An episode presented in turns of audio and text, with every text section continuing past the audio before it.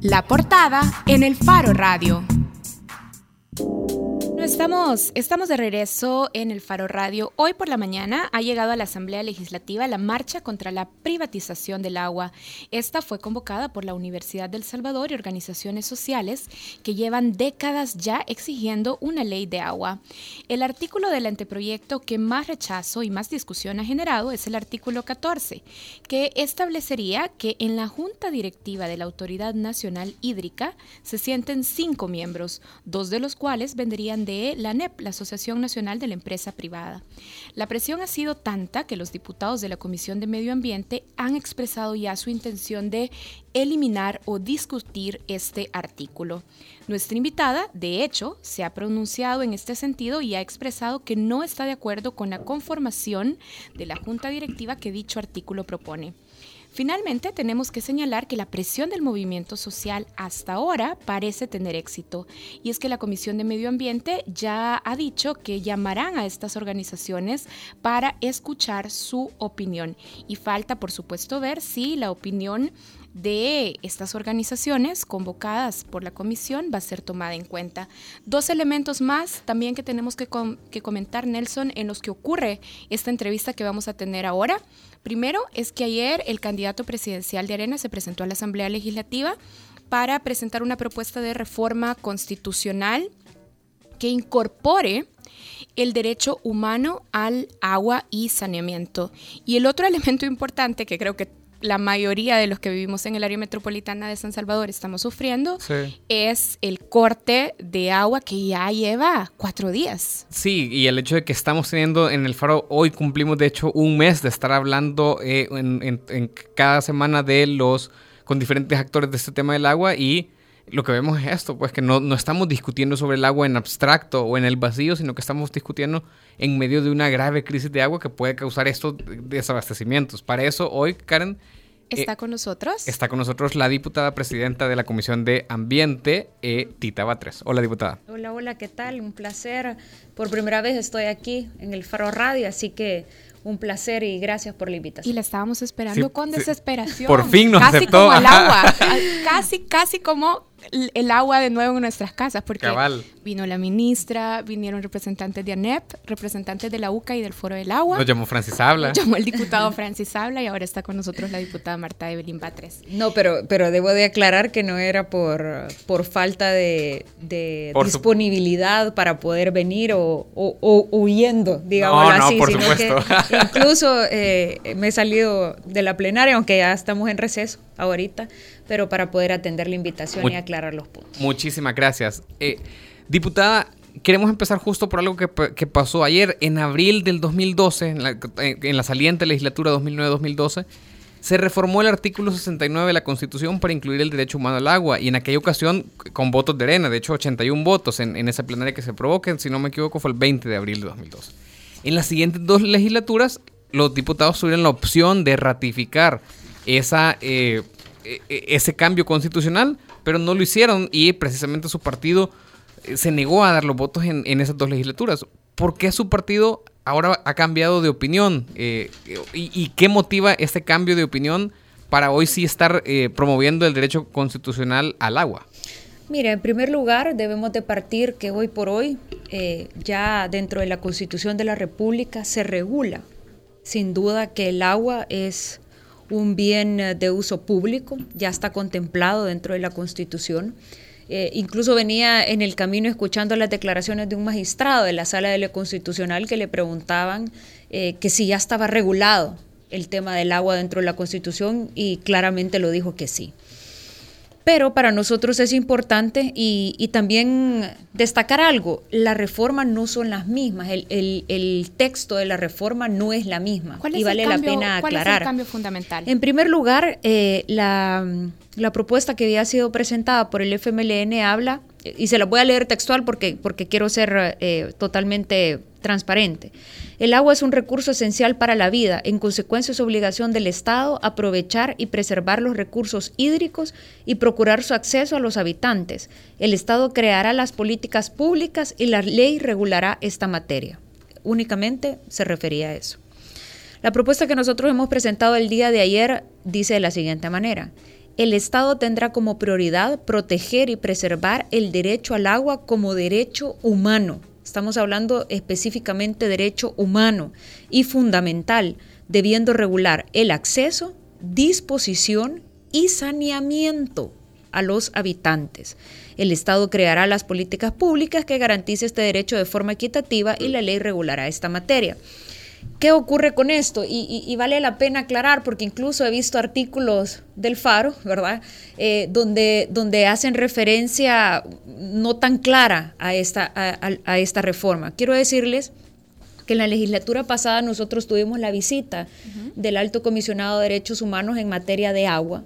Y él establecía dentro de lo que nos manifestó en la comisión, pero también dentro de sus observaciones, que no solamente era el derecho humano al agua, que incluso si se ratificaba esa reforma constitucional, no era suficiente. Ahora, ¿Por qué? Porque ellos hablan de saneamiento. Bien, pero agregar, agregar la palabra, había votado por esto. agregar la palabra saneamiento parece más un cambio de redacción. ¿Por qué en seis años Arena no había promovido esa incorporación en la redacción? Porque o sea, te variaba, te variaba la redacción. Si tú votás en primera vuelta por una reforma, ya no la puedes modificar. Vaya, pero han pasado 12 años, eh, perdón, han pasado 6 años. En 2012, no, en 2012 se votó por primera vez. Sí, pero en la segunda vuelta, que tendría que haber sido la legislatura pasada, nosotros recibimos esa observación por parte del Alto Comisionado de Derechos Humanos, es lo que, lo que, lo que previamente explicaba.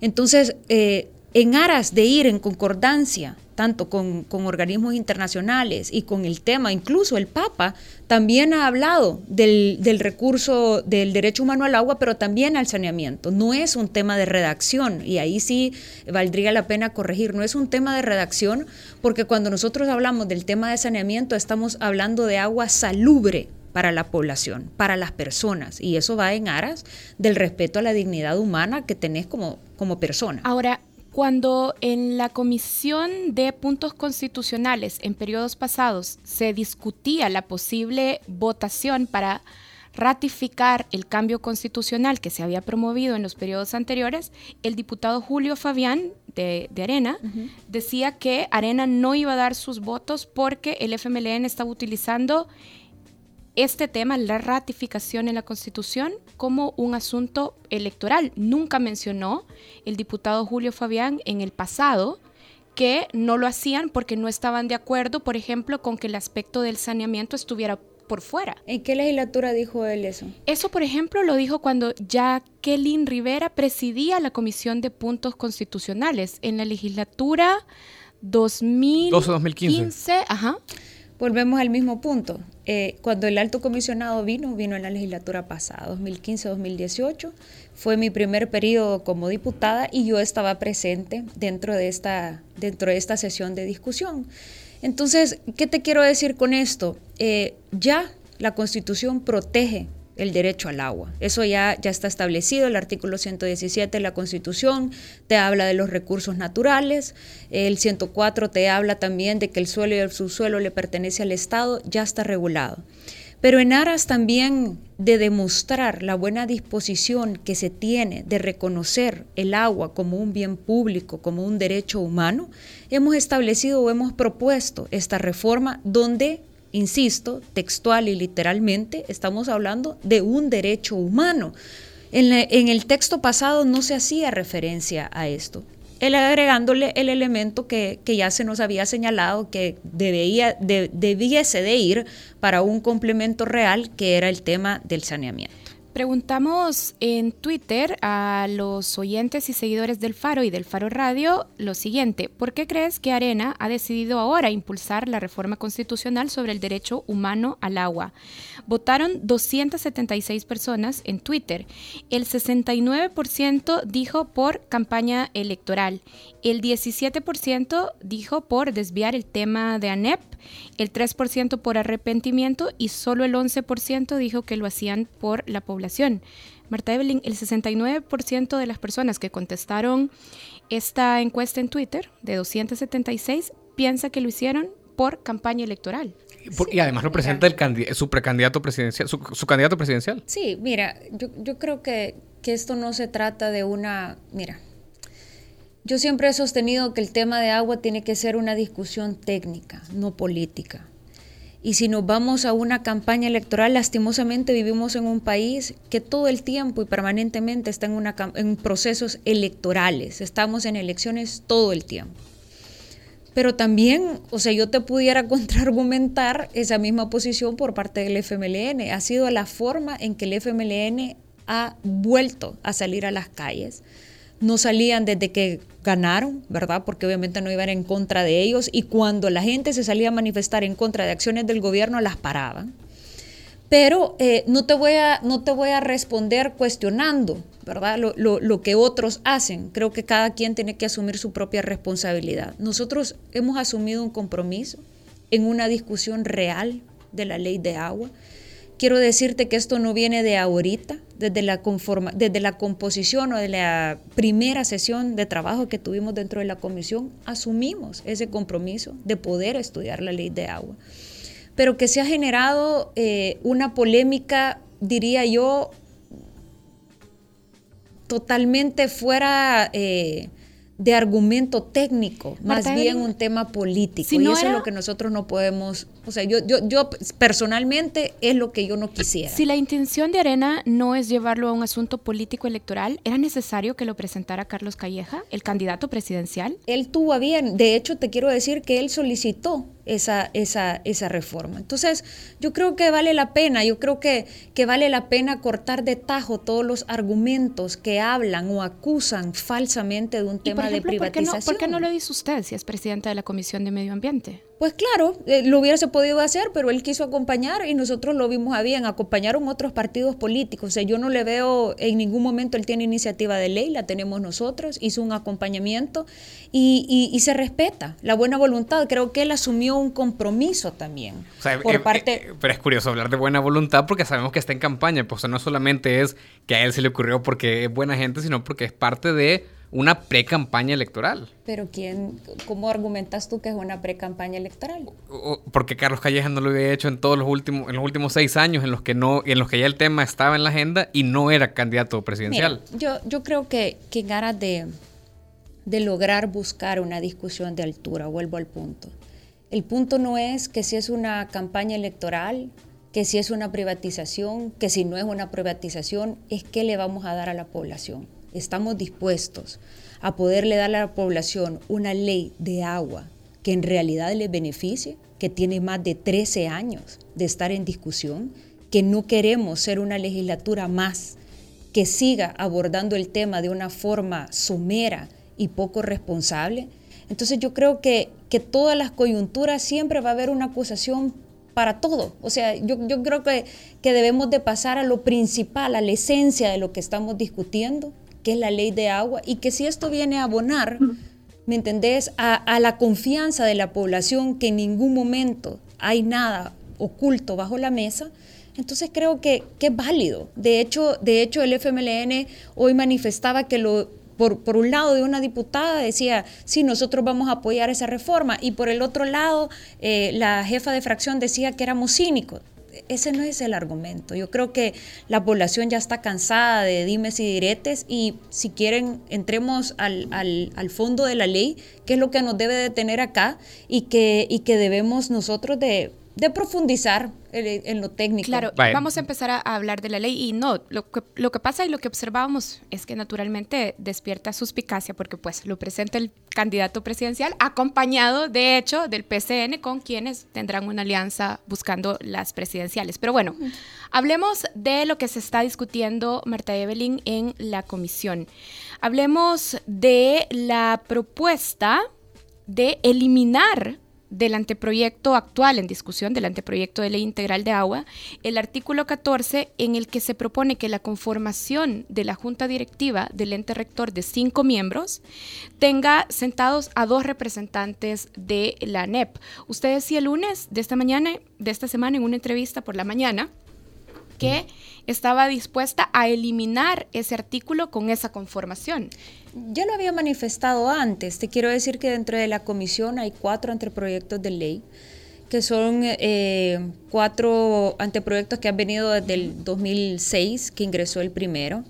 Eh, para nosotros el tema de una de las propuestas, que es la que ha generado la mayor polémica, ya lo habíamos dicho antes, que no estamos de acuerdo con la conformación. Yo te quiero decir que para nosotros eh, es como diputados, y esa es como la práctica que se tiene, existen anteproyectos, tú los discutís, cada diputado puede hacer las propuestas que considere necesarias en cada articulado, y es así como se va, eh, digamos, elaborando de una manera final eh, un artículo de un anteproyecto que incluso te quiero decir también que dentro de la comisión tú puedes, tú puedes aprobar un texto, pero que puede variar incluso en el pleno legislativo a propuesta de diputados que tal vez hasta ni pertenecen a la, a la comisión.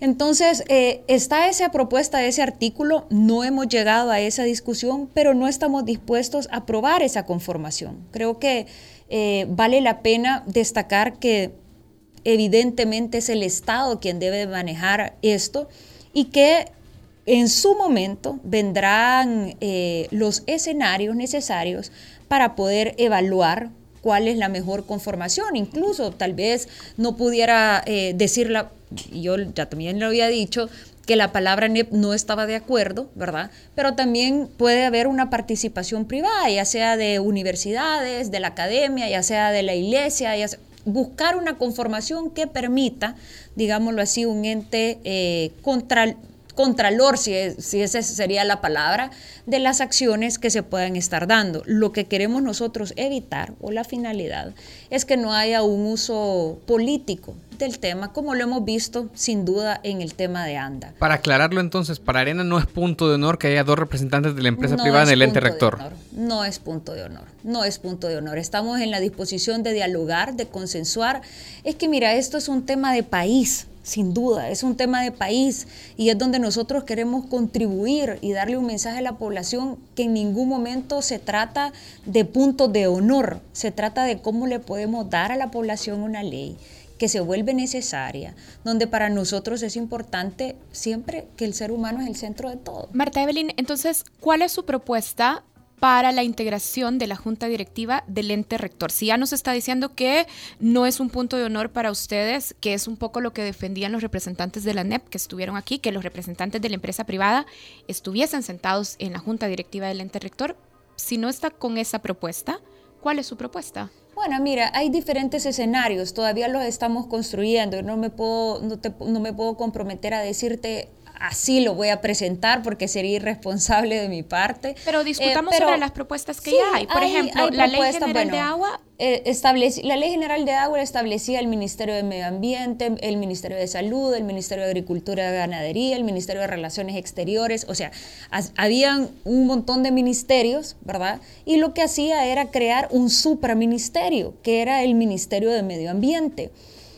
En la, otra en la otra propuesta que hay, y que incluso quiero decirles que eso ya también ya fue aprobado, eso sí fue aprobado, a propuesta también de la UCA y de la Iglesia, era que fuese un ente rector autónomo. Es por eso que se le denominó ANA, que tú muy bien lo decías, Autoridad Nacional del Agua, y eh, una entidad autónoma que permita tener autonomía, evidentemente, en lo financiero, en lo técnico, en lo administrativo. Y eso eh, permitiría una mayor, eh, digamos, espacio para que no pueda existir un, manejo político del tema. Incluso hay autónomas, y yo también lo debo de decir, que hay autónomas que tienen participación de privados. pero el problema no es que participen privados. ¿Usted está de acuerdo en que los representantes de la junta directiva de la ANA sean representantes del gobierno?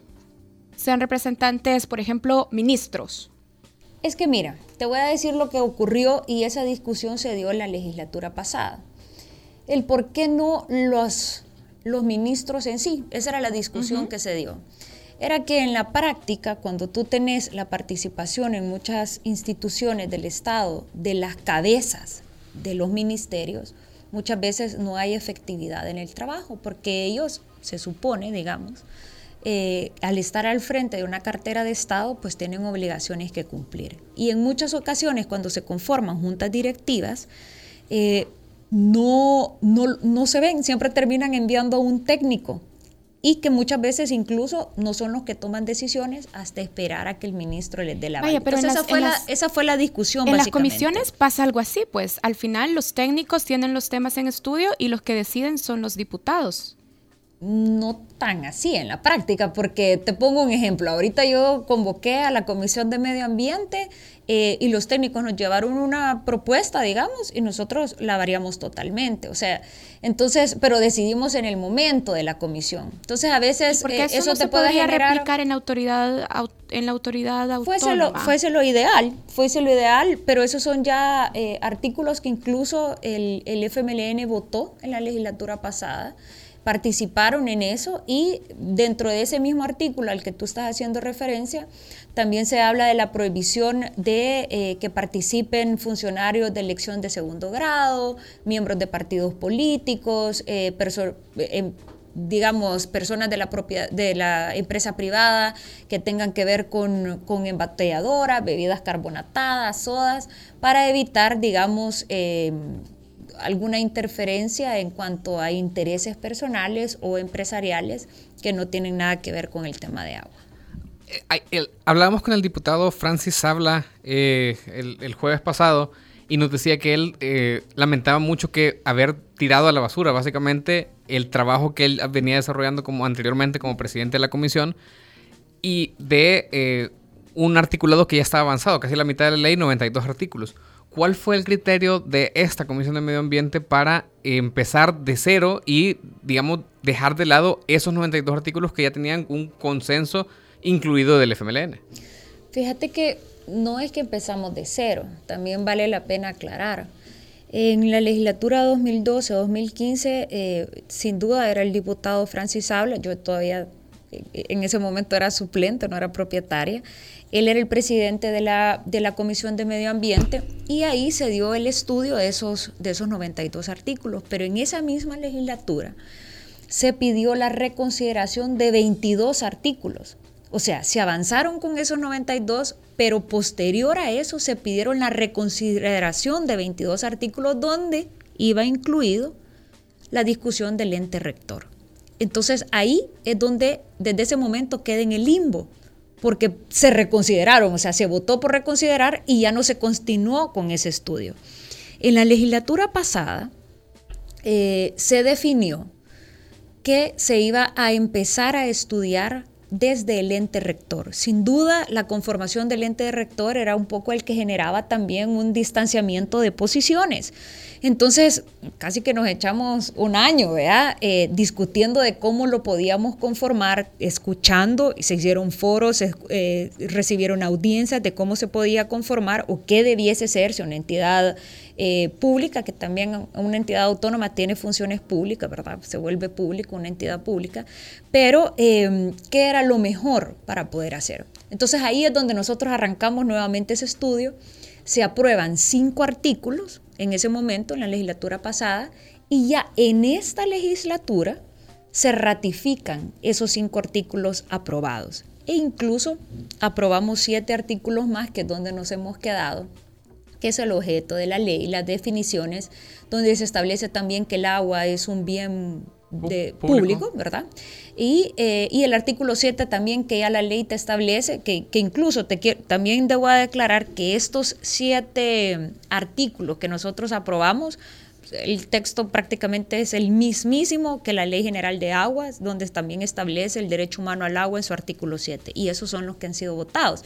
Entonces vale la pena aclarar porque se ha dicho mucho de los 92 artículos, pero yo les, les aclaro que en aquel momento, en esa legislatura, eh, se pidió la, reconsideración de 22 artículos donde incluso el ente rector. ¿Usted no está dispuesta como presidenta de la comisión a volver a la discusión de la Ley General de Agua, la que se presentó en 2012? Mira, hay cuatro anteproyectos. Yo te quiero decir que los cuatro están siendo estudiados. Yo, a, fuerza de ser sincera, hubo una confusión cuando se dijo de que iba a haber un proyecto base de estudio. Pero en esa la, la ley integral de Johnny Wright no es el proyecto base es lo que te quiero, lo que te quiero aclarar. Eh, en esta legislatura se habló de un proyecto base y que se fuese la ley integral, pero también en la misma acta donde nosotros establecimos eso, se tomó la decisión de que todo iba a servir de insumo. O sea, simplemente era como una guía, pero todo va a servir de insumo. Incluso les puedo compartir el acta donde acordamos eso. Y ahorita en el comparativo o en el trabajo que están haciendo los técnicos, se está comparando todos los cuatro proyectos. Tenemos un, cuadro prácticamente de comparación y de ahí se están sacando las propuestas del texto que se llevan a la comisión y que si hay, eh, digamos, propuestas de redacción, también se varían dentro de la comisión y se puede ir acomodando el, artículo como, como está establecido. Volvamos al bendito artículo 14 sobre la conformación de la Junta Directiva. ¿Por qué decidieron echarse para atrás? En este artículo 14 por la presión social o porque definitivamente ya ven el conflicto de intereses en que la empresa privada, ANEP, esté sentada en la junta directiva del ente rector? Es que no es echarse para atrás. Cuando tú incluso le das iniciativa de ley a, un proyecto, podés estar de acuerdo en todo o podés darle iniciativa de ley para variarlo, para, para eh, modificarlo. Esa es la facultad que tiene un diputado. Eso es, eso es permanentemente eh, la acción que uno puede tomar porque eso es, es parte del, del, estudio que tú le das. Pero eso que nos decía, esto que nos decía, vaya, fue un error decir que la ley integral de agua iba a ser el único proyecto base, cuando en realidad ahora lo que vemos es que tenemos que tomar en cuenta los otros proyectos de ley. Es que no es un error, o sea, te aclaro, insisto, eh, la, decisión fue que todos se tomaran en cuenta. O sea, y yo se los puedo demostrar con el acta de la comisión de conformación. Y, eh, y es como se está tomando. O sea, los técnicos te pueden, eh, incluso puede hasta ser pública la reunión de los técnicos, creería yo, toman de base todos los proyectos. Y, entonces así elaboran las propuestas que nos han estado llevando. Debo de aclarar que ahorita hemos hemos eh, dado el espacio, ¿verdad?, para las audiencias de todas aquellas personas que quieran participar o que han pedido solicitud de participación dentro de la comisión para aportar elementos nuevos. Insisto, esto viene desde el 2006, pero para nosotros es importante un diálogo permanente. ¿Y usted por qué no está de acuerdo ya en este punto en particular? Que la NEP no tiene que estar sentada en la junta directiva del ente rector. Mira, yo te voy a decir algo. Esto sin duda lo que buscamos a través de una ley es eficientar al Estado. Y el Estado, y el Estado somos todos, tanto públicos como privados. O sea, no podemos incluso satanizar la participación de un privado. Y también te quiero decir, dentro de la propuesta de la, de la UCA también está la participación de privados. En un consejo, no en un comité consultivo pero existe una participación, ¿verdad? Entonces, para nosotros, y eso confluye en todo, hoy por hoy, si ustedes eh, saben, todas las entidades autónomas tienen participación de privados. ANDA, que es una entidad autónoma, tiene participación de privado a través de Casalco. ¿Verdad? en su junta de gobierno, CIGET tiene participación de privados. Entonces, el punto no es la participación del privado, porque lo que buscamos, insisto, es hacer eficiente el Estado. El, el tema acá que se ha discutido es cómo queda conformado, quién tiene la mayoría no es la participación, es quién tiene la mayoría. Y si en este caso la mayoría queda que, que, que sea dentro del ente rector un ente público, digamos, el, Ministerio eh, de, Medio Ambiente, el Ministerio de Agricultura, que habrá que, conformar, entonces será esa participación. También se veía la necesidad de que eh, participe Comures en la, constitución de este ente rector, porque ya sabemos que incluso Comures muchas veces en las alcaldías eh, existe también la administración del agua. Entonces, en, aras de buscar la descentralización, que es a lo que deberíamos de enfocarnos, ¿verdad? Eh, también se veía la necesidad de participar eh, comures. Acá lo que deberíamos de establecer es cómo se va a conformar la participación, que siempre quede la mayoría de privado, de, perdón, de lo aclaro, de entes públicos y eh, que puedan existir otras participaciones dentro de este ente rector, como ya les decía, eh, si, si no son dos de ANEP, puede ser uno de, de alguna empresa que tenga que ver o, o, de privado que tenga que ver con esto, así como, como Casalco participa en ANDA, o sea, habría que buscar, pero siempre, insisto, que la mayoría quede en una entidad Entonces, eh, si no es eh, la participación privada, pues puede ser la academia, pero que exista participación de la sociedad civil, que es lo que debería de buscar para poder eh, tener un ente rector que sea equilibrado o, no equilibrado, porque, porque siempre tiene que tener eh, la mayoría de la entidad pública, pero que sí haya participación de todos. Ahora, el argumento entonces para eh, en favor de eh, darle una silla o varias a la empresa privada, al NEP en este caso, en el ente rector es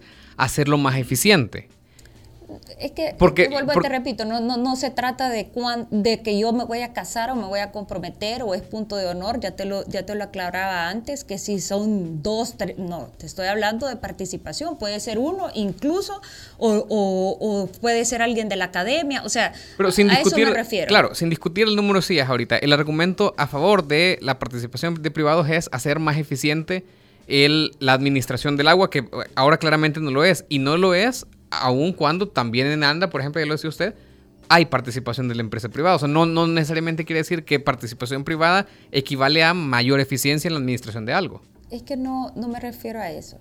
En un Estado participan todos, entidades públicas y privadas. A eso es lo que yo me refiero. No me, no, no me estoy refiriendo a lo que tú me decís, si por la participación de privados se va a hacer más eficiente el Estado. No, no he manifestado eso, sino que en todo debe de haber participación. Dentro del Estado hay entidades públicas y privadas. Entonces, eh, tú, ya bien lo señalás. En, en, el caso de la Junta de Gobierno de ANDA, ANDA tiene solo, eh, en, este, en este caso, Casalco tiene un voto. La mayoría, pues obviamente las hacen todos los que conforman la Junta de Gobierno, que es el gobierno, y entonces ellos, aunque, aunque voten en contra, ¿verdad? O argumenten en contra, no van a tener la mayoría. Es, eso es así. Pero tienen participación, a, eso es lo que yo, a eso es lo que yo me refiero. Vaya, nos queda claro que el sector privado, como lo está explicando Marta Evelyn, puede tener diferentes actores, no solo empresarios. puede ser la academia, eh, puede ser una organización de la sociedad civil que podría estar sentada. Pero si la empresa privada, si la empresa privada se sentara en el ente rector, ve un conflicto de intereses. Es que entonces tendrías un conflicto de intereses en todas las entidades autónomas si lo planteas desde Probablemente pues, hay conflicto de intereses en muchas autónomas. Pero si no tienen mayoría, ¿cómo van a, cómo van a ellos tomar decisiones? No pueden. No, pero la, o sea, digamos que la, consulta o lo que queremos hablar no es si tienen la mayoría. Ya nos ha explicado que usted piensa, y Arena entonces piensa, que la mayoría tiene que ser a cargo de entidades públicas del Estado, del gobierno.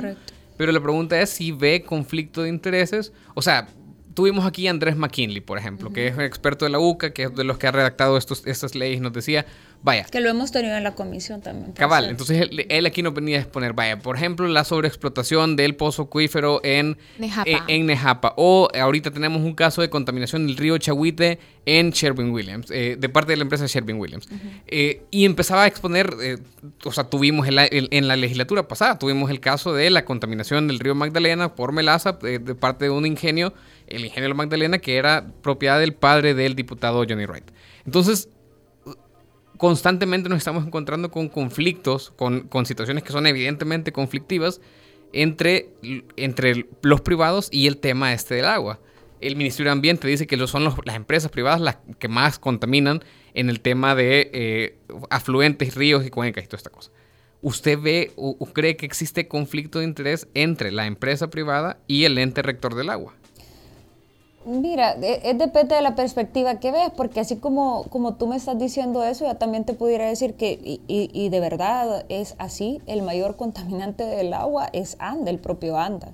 Definitivamente es el mayor proveedor de agua que existe y que incluso eh, el Ministerio de Medio Ambiente debe ser el garante de que esa contaminación no exista y hoy por hoy tampoco vemos ese tipo de mecanismo. Entonces ahí yo también te pudiera decir, bueno, y si ANDA eh, forma parte, entonces habría conflicto de interés porque Entonces, creo que no, no es el punto. Bueno, pero es diferente porque Depende del tipo de privados que participen. Pero es diferente porque la explotación del agua, por ejemplo, desde una empresa privada tiene un ánimo de lucro, por ejemplo. Y en el caso de ANDA, debería de tener siempre como prioridad la administración y el acceso de agua de calidad para las familias salvadoreñas. Que en la práctica tú sabes que no es así, ese es, ese es el deber ser, pero en la práctica no, no lo tenés así. Yo no, no me atrevería a decir si, si se ven eh, eh, contaminada, digamos, la participación o no de, de privados, porque entonces sería o de la empresa privada, porque me estás haciendo eh, específicamente de la empresa privada, eh, de conflicto de interés. Solo para que nos quede claro, usted no ve el conflicto de interés en que la empresa privada se siente en la junta directiva del ente rector. No le veo el conflicto de interés. Lo que, lo que sí es, eh, insisto, establecer que la mayoría siempre tiene que ser en una entidad pública. Entonces, eso permitiría eh, siempre que el, gobierno, digámoslo así, maneje o el Estado maneje eh, el tema del agua. Y para ir cerrando, porque no tenemos demasiado tiempo, entonces, eh, a la NEP entonces ustedes y a la empresa privada, en caso de que no fuera la NEP, digamos, ¿la ven en qué rol en el ente? ¿La ven en el ente o la ven como parte de un consejo consultivo como era la propuesta de, eh, de, autónoma que hacía la UCA? Mira, valdrá la pena, valdrá la pena eh, estudiar y discutir. Nosotros no estamos, te insisto, no estamos eh, casados con el tema de, de, que tiene que ser la NEP. Hemos hablado de, de participación de la sociedad civil, de privados, llámese sociedad civil. Y eh, es lo que nosotros vemos. Ahorita no, no, hemos llegado a esa discusión, deberemos de ver los mejores escenarios. Y, y yo, yo sí quiero ser enfática porque si ya estamos cerrando la entrevista, quiero ser enfática en decir que tenemos una buena voluntad. En ningún momento hay nada oculto bajo la mesa. En ningún momento hay intereses eh, detrás de esto.